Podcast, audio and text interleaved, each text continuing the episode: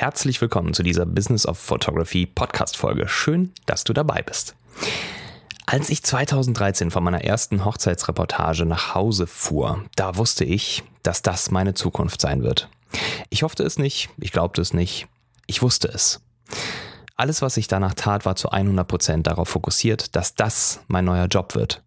Und genau darum hat es auch funktioniert. Alleine nur, weil ich es wollte. Und wer will, der kann. Darum geht's in dieser Podcast-Folge. Los geht's.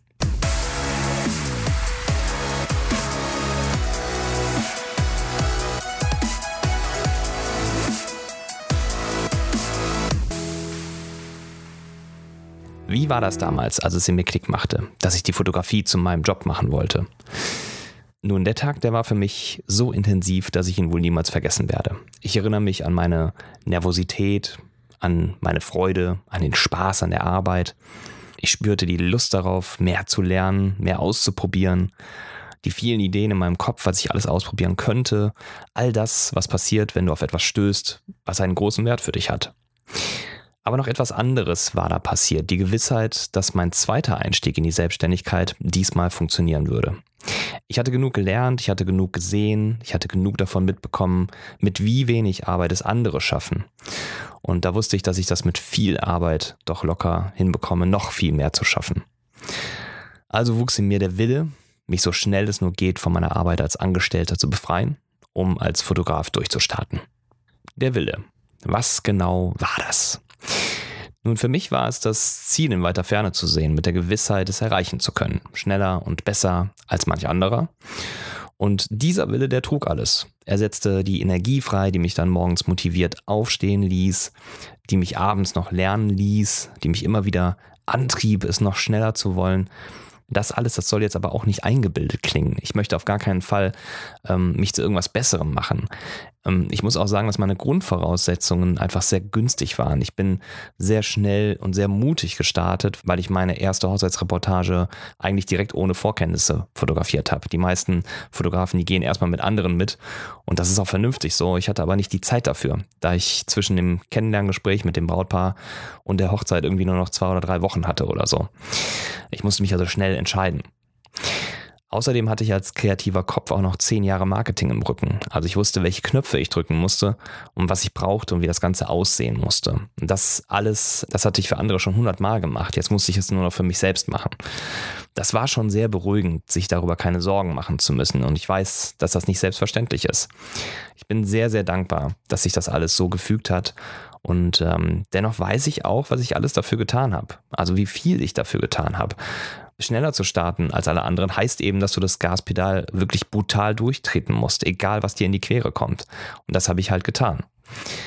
Heute war es rückblickend eine der wichtigsten Phasen in meinem Leben. Wer will, der kann. Wo ein Wille ist, da ist ein Weg. All diese Sprüche, die beinhalten genau diese Werte. Wenn du nur willst, dann kannst du alles erreichen. Es ist nur eine Frage davon, wie stark dein Wille ist. Je stärker, desto intensiver wird deine Umsetzung in der Tiefe, aber auch in der Geschwindigkeit, auch in der Sorgfalt und auch in der Nachhaltigkeit. Doch was steckt hinter dieser Willenskraft und wie können wir sie beeinflussen, damit unser Vorhaben dann auch wirklich so wird, wie wir uns das vorstellen? Wenn Kinder etwas wollen, dann lassen sie sich davon nicht abbringen. Wenn sich in ihnen ein Wunsch oder ein Verlangen formt, dann wird daraus oft ein wirklich zunächst bedingungsloser Wille. Hat das Kind morgens um elf das Verlangen nach Schokolade, dann kann es diesen Wunsch mit minutenlangen, tränenreichen Wutanfällen verteidigen. Und erst wenn wir ein neues Angebot machen, das für sie lukrativer erscheint, dann lässt der Wille nach und der formt sich dann neu. Ich persönlich glaube daran, dass unser Bauchgefühl uns den richtigen Weg leitet, wenn es darum geht, exakt unseren Willen auf definierte Ziele zu lenken. Wenn das Ziel nur stark genug ist und dich brennen lässt, dann wirst du es auch erreichen. Doch es gibt viele Menschen, für die Ziele eher Wünsche sind. Sie zweifeln schon beim Erstellen des Ziels daran, es jemals erreichen zu können und werden genau darum nie konkret. Ein undefiniertes Ziel ist immer ein Wunsch und von Wünschen können wir träumen, aber sie zeigen uns keine Handlungsschritte, wie wir sie erreichen können. Das beste Beispiel dafür sind Lottospieler. In ihnen brennt ein inniger Wunsch, das große Geld, die Millionen bekommen. Sie verschwenden dafür jede Woche so viel Geld für diesen Traum, statt andere Wege zu suchen, die zum großen Geld führen. Doch allein die Vorstellung, viel Geld verdienen zu können, verbinden viele einfach mit sehr viel Aufwand und als viel zu anstrengend. Und darum ist der Gang in die örtliche Lottobude deutlich komfortabler. Dabei sind Wünsche so viel schwieriger zu erreichen als Ziele, weil sie gar nicht so klar definiert sind. Und es steckt gar nicht so viel Magie darin, aus einem Wunsch ein Ziel zu machen. Es fehlen einfach nur konkrete Schritte zur Zielerreichung. Was also brauchen wir, um unseren Willen konkret auf ein Ziel zu richten? Ich habe dafür mal fünf mögliche Schritte rausgepickt, die mir regelmäßig dabei helfen. Als erstes das Thema Teilziele. Wenn wir den Berg von unten sehen, dann ist er für uns im ersten Moment wirklich extrem einschüchternd. Wie sollen wir da jemals hochkommen? Darum besteigt man einen Berg auch in Etappen, in Teilzielen. Wenn eine Etappe erreicht ist, dann hat man wieder ein kleines Stück vom Großen geschafft. Jedes Ziel lässt sich auf Teilziele herunterbrechen und damit ist es viel einfacher, ein Vorhaben anzugehen. Teilziele oder Etappen, die sehen von unten machbar aus. Wenn man auf dem Berg dann oben drauf steht und zurückblickt, dann fragt man sich oft, wie hat man das bloß geschafft? Die Teilziele sehen dann so weit entfernt aus, aber man hat eben das Unmögliche geschafft. Der zweite Punkt ist der Fokus. Wenn du etwas wirklich willst, dann findest du Wege, es unbedingt umzusetzen. Und es wird dich mega frustrieren, wenn dich tausend Dinge davon ablenken und abhalten, dein Ziel zu erreichen. Und darum richte dir Fokuszeiten ein.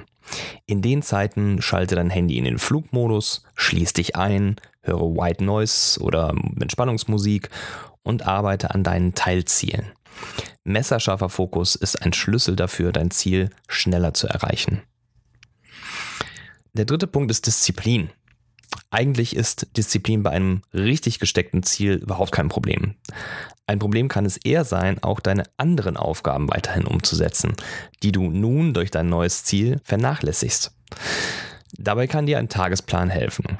Ich persönlich verwende auf neu gesteckte Ziele 80 Prozent meiner Zeit. 20 Prozent bekommen dann meine anderen Aufgaben und dabei versuche ich so gut es geht, diese anderen Aufgaben zu automatisieren damit die Qualität nicht drunter leidet. Wenn du noch Disziplin bei deinem neu gesteckten Ziel benötigst, dann ist es das falsche Ziel. Richtige Ziele wollen nämlich erreicht werden. Sie ziehen dich dann magisch an. Und wenn sie das nicht tun, dann äh, sind es noch nicht die richtigen Ziele. Dann musst du dir was Neues suchen. Der vierte Punkt ist der Plan. Hast du dein Ziel, bist aber ratlos, wie du es angehen sollst? Das kann ich echt gut verstehen, denn ich kenne die Situation sehr genau. Du hast diese Idee davon, was du gerne irgendwie erreichen möchtest und du hast einfach keine Ahnung, wie du das anstellen sollst. Für dieses Problem gibt es kein Patentrezept. Mir haben in dieser Phase schon verschiedene Tricks geholfen. Zum einen der Austausch mit Vertrauten. Eine andere Person kann dir eine andere Sichtweise auf dein Ziel geben, kann dir helfen, es eben aus einer anderen Perspektive zu sehen. Das kann dich wieder auf neue Ideen bringen. Mir haben aber auch schon Mindmaps geholfen, also einfach das unkontrollierte Aufschreiben aller Fakten, die mir irgendwie einfallen. Anschließend kann man diese Punkte dann einfach ordnen und daraus dann den Plan erstellen. Wichtig ist, dass du dabei dann in Phasen denkst. Phasen können dann zu Etappen oder zu Teilzielen werden, müssen es aber nicht. Und der fünfte Punkt ist Mastermind. Ich bin ein Eigenbrötler. Meine Ideen teile ich nur mit wirklich einer Handvoll Leuten, zwei, drei Leute. Deren Meinung sind mir dann wirklich wichtig. Ich habe nämlich gelernt, dass nur weil ich etwas will, es noch lange nicht allen gefallen muss. Dafür sind wir einfach zu verschieden. Es gibt für mich darum einfach keine Regel, wann ich wie tief jemandem von meinen Ideen erzähle. Manchmal teile ich sie direkt, manchmal teile ich sie erst, wenn daraus ein mögliches Ziel geworden ist und manchmal sogar erst, wenn der gesamte Plan steht. Oft ist es so, dass wir im Kopf bereits viel, viel mehr visualisiert haben, als wir es erklären können. Wenn wir einen neuartigen Freizeitpark bauen wollen und unseren Freunden davon erzählen, dass wir die Idee von diesem tollen Karussell haben, dann kann es sein, dass sie die Idee schlecht finden. Aber einfach nur, weil sie noch nichts von dem Freizeitpark wissen, in dem das Karussell nur ein kleiner Teil von etwas Großem ist. Wenn wir aber von dem Freizeitpark erzählen, dann kann es sein, dass unsere Freunde uns raten, vielleicht doch erstmal nur mit einem Karussell zu starten. Die Reaktionen hängen also von den Erfahrungen, von den Gemütern und von den Werten deiner Freunde ab. Und genau darum gibt es eben keine Regel. Aber meine Erfahrung ist, je klarer du dein Ziel äußern und erklären kannst, je schärfer du es argumentieren kannst und diskutieren kannst, desto deutlicher wird die Idee für deinen Gegenüber. Wenn du dir deiner Idee unsicher bist, dann werden anderes auch sein. Und darum bleiben meine Ideen auch zunächst immer bei mir. Also so lange, bis ich sie argumentativ genug stützen kann. Wille ist schon etwas Magisches. Wir merken das immer dann, wenn wir zum Beispiel an einem Winterabend, Freitagabends auf der Couch liegen, total gemütlich und wir dann auf einmal merken, dass wir unbedingt Schokolade brauchen. Aber nichts mehr im Haus ist. Unser Verlangen wird dann so groß, dass wir die Schokolade unbedingt wollen. Wir liegen dann da und wir stellen uns die ganzen komplizierten Vorgänge vor, die wir umsetzen müssen, um an diese Schokolade zu kommen. Aufstehen, das alleine ist schon ein Akt.